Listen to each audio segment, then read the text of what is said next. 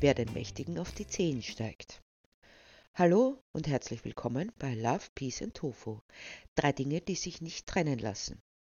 Viele Menschen fühlen sich persönlich herausgefordert, diese Welt ein klein wenig besser zu machen. Sie nehmen die üblichen Litaneien wie letztendlich sind die KonsumentInnen für alles verantwortlich oder jeder Kassenzettel ist ein Stimmzettel sehr ernst und dann wird das Leben völlig umgekrempelt.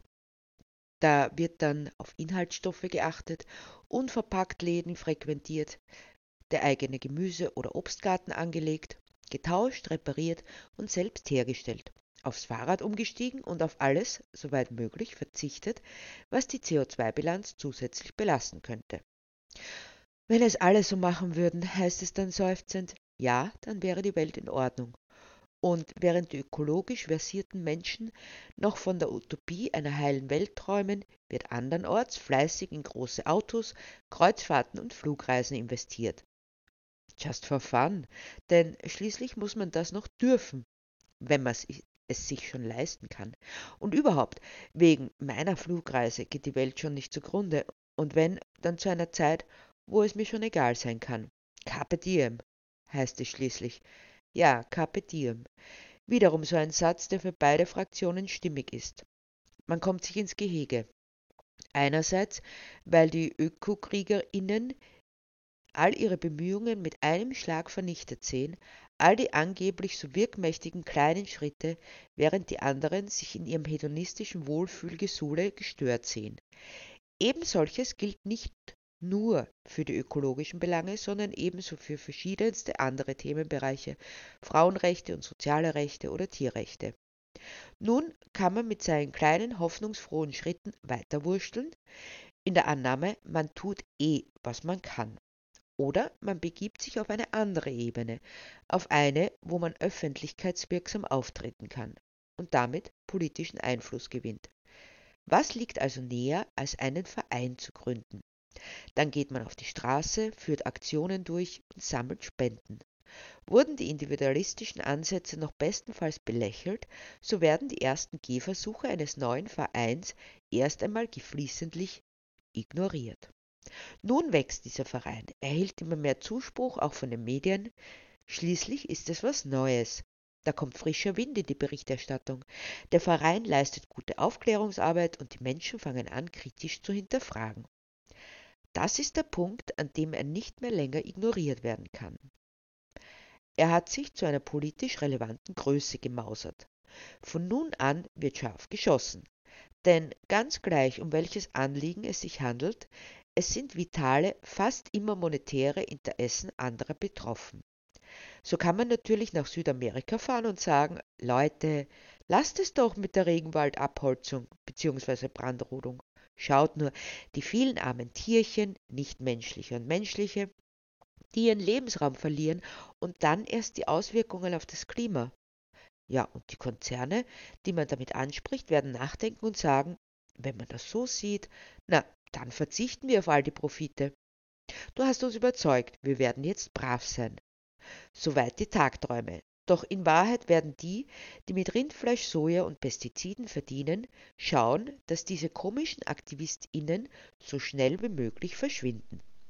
In Südamerika ist es noch relativ einfach, da verschwinden sie nämlich tatsächlich auf Nimmerwiedersehen.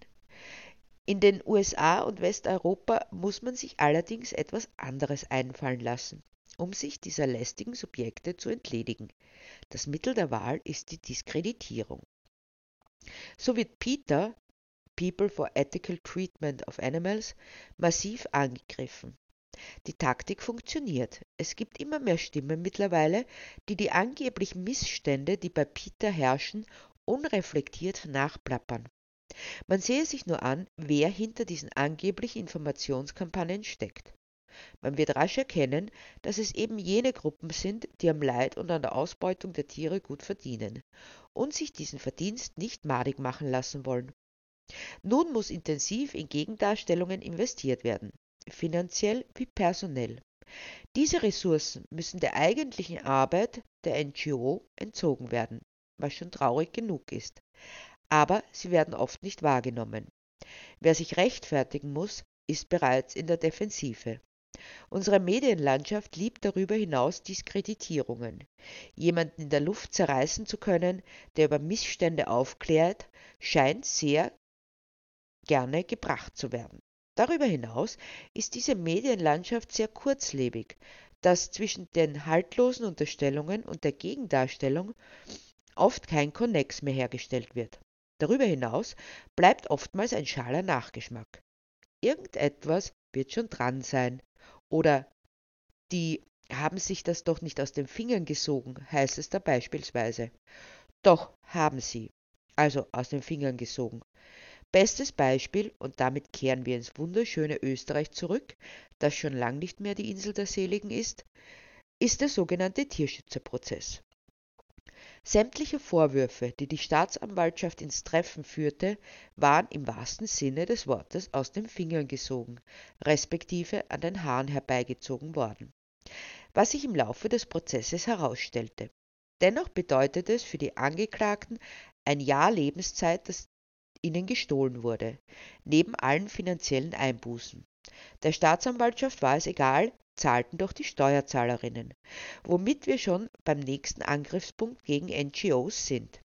Die machen das nur, um Spenden zu lukrieren, heißt es da. Nun, natürlich müssen Spenden lukriert werden, denn um wirklich kontinuierlich gute Arbeit leisten zu können, müssen sich Menschen hauptberuflich engagieren. Von wem kommen diese Vorwürfe? Von jenen Stellen, die oft hoch subventioniert sind. Diese Subventionen kommen von den Steuerzahlerinnen. Das heißt, die Milch, das Fleisch werden subventioniert, also von den Menschen mitfinanziert, die, aus welchen Gründen auch immer, gegen den Konsum dieser Tierausbeutungsprodukte eintreten. Ich kann es mir nicht aussuchen. Da ist es leicht, anderen vorzuwerfen, sie würden Spenden brauchen für ihre Arbeit. Nein, der Einsatz für regionale, nicht tierliche Produkte wird nicht nur nicht subventioniert, sondern am besten totgeschwiegen. So hatte doch der Oberösterreichische Bauernbund die Dreistigkeit, bei einer Erhebung zur Frage, wie regional denn vegane Lebensmittel seien, die Muttermilch der Kuh mit Mandelmilch zu vergleichen. Nun gibt es viele andere Milchalternativen, einige davon, wie Hafer, Erbsen oder Hanfmilch, aus regionalem Anbau erzeugt. So wäre es naheliegend gewesen, die Kuhmuttermilch mit Hafermilch zu vergleichen. Doch da hätte die Klimabilanz ziemlich traurig ausgesehen, nämlich für die Kuhmilch. So wirkt sich Hafermilch um rund 70 Prozent weniger aufs Klima aus und verbraucht bei der Herstellung nur knapp 40 Prozent der Energie. Die Landnutzung ist um fast 80 Prozent geringer. Aber dieser Hafer kann im eigenen Land angebaut werden. Es handelt sich dabei um eine recht genügsame Pflanze, und wer baut den Hafer für die Hafermilch an? Ich würde mal meinen, dass das auch Bäuerinnen sind. Oder zählen für den Bauernbund nur solche als vollwertig, die Tiere ausbeuten? Es scheint so, denn dass in Österreich mittlerweile sehr viel Soja und sogar Reis angebaut wird, findet kaum Erwähnung. Das Fazit kann nur sein, es handelt sich um keine Information, sondern um einen gezielten Angriff auf VeganerInnen. Seriöse Aufarbeitung von Fakten sieht anders aus.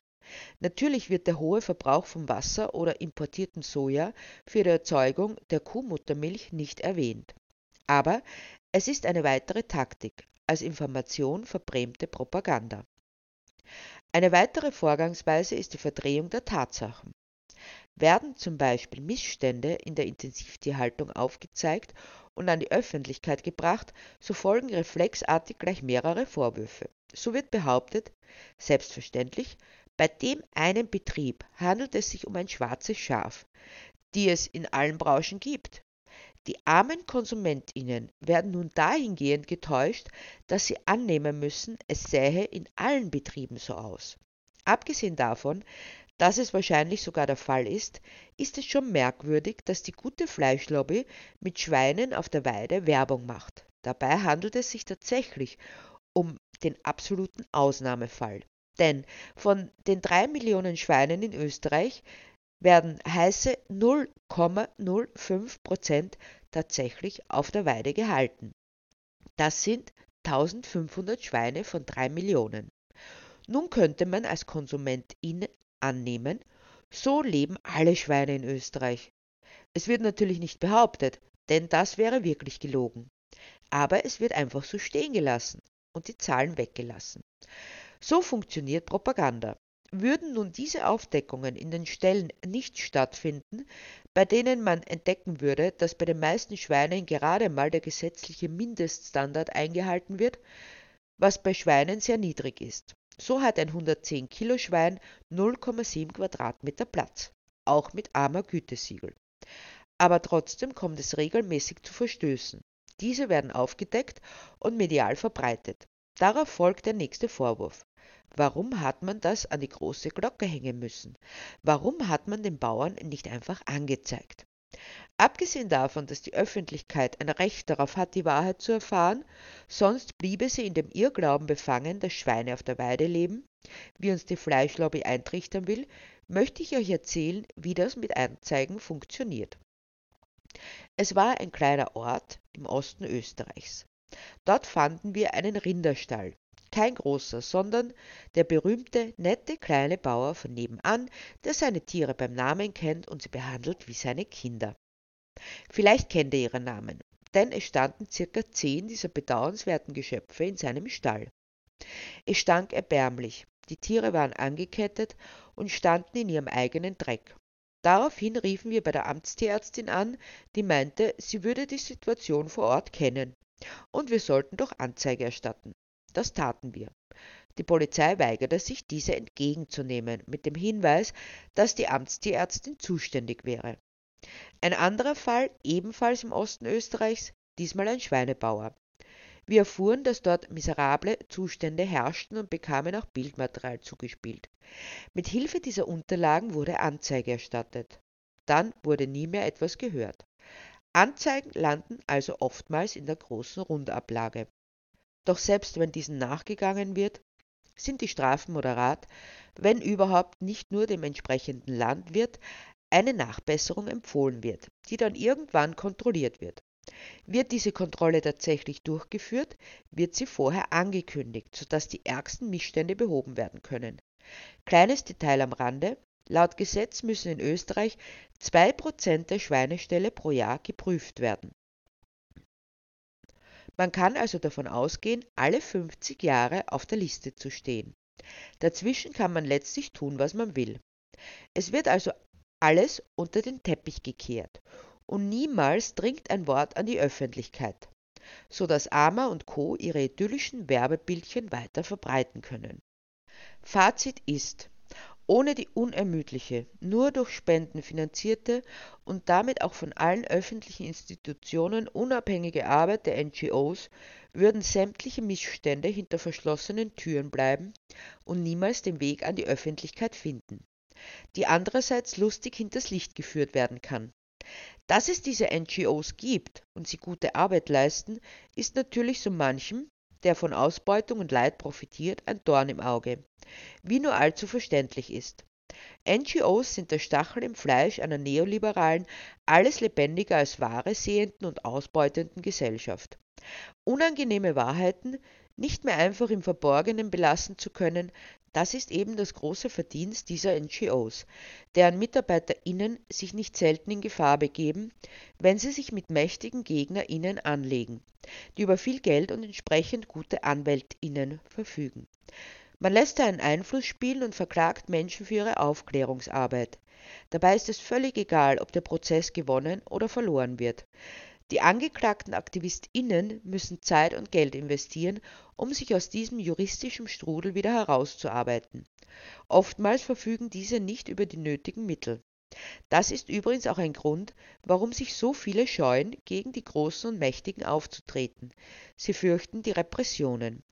Jüngstes trauriges Beispiel sind die Anzeigen, die jungen AktivistInnen, die sich für den Erhalt eines Naturschutzgebietes stark machten, ins Haus flatterten.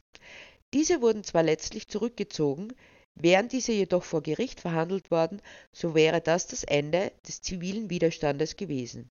Nein, nicht alles, was Behörden oder gesellschaftliche Institutionen machen, ist in Ordnung, selbst wenn dieses Vorgehen rechtlich gedeckt ist.